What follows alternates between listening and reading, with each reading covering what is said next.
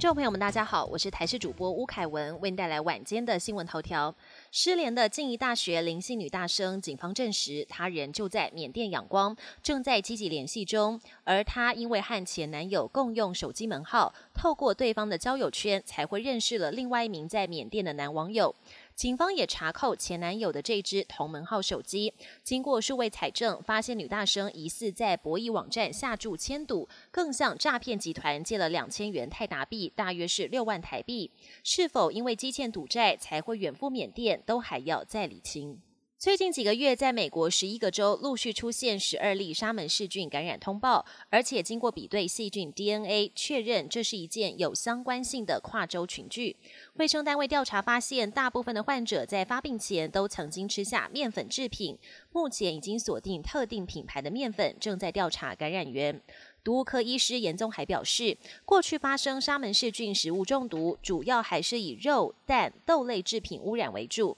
因为面粉污染造成的群聚感染则相当罕见。两岸要重启猫熊交流了吗？去年台北市立动物园人气猫熊团团去世后，传出中国大陆有意继两千零八年后再送一只猫熊来台表达善意。对此，台北市长蒋万安回应：“这是很好的事情，事前也会请两岸小组协调，有结论会再跟大家报告。”但适逢前总统马英九访中行结束，中国递这个橄榄枝，蓝绿议员也提醒要审慎评估。国际焦点。中共解放军举行三天环台军演，回应总统蔡英文与美国众院议长麦卡锡会面。各国媒体持续紧盯最新的局势发展。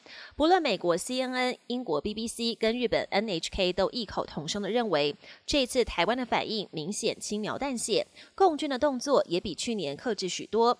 日美观察认为，原因除了中方不希望进一步升高与美国的对峙局面，同时也考量到台湾明年即将举行总统大选，就怕施压过头，造成台湾民众普遍的负面观感。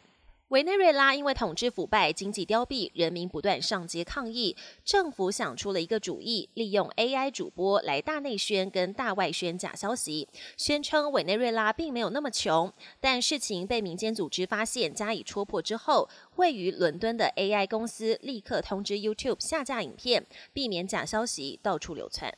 美国一名老先生常年洗肾，急需肾脏移植，但在排队名单上等了三年半都轮不到他。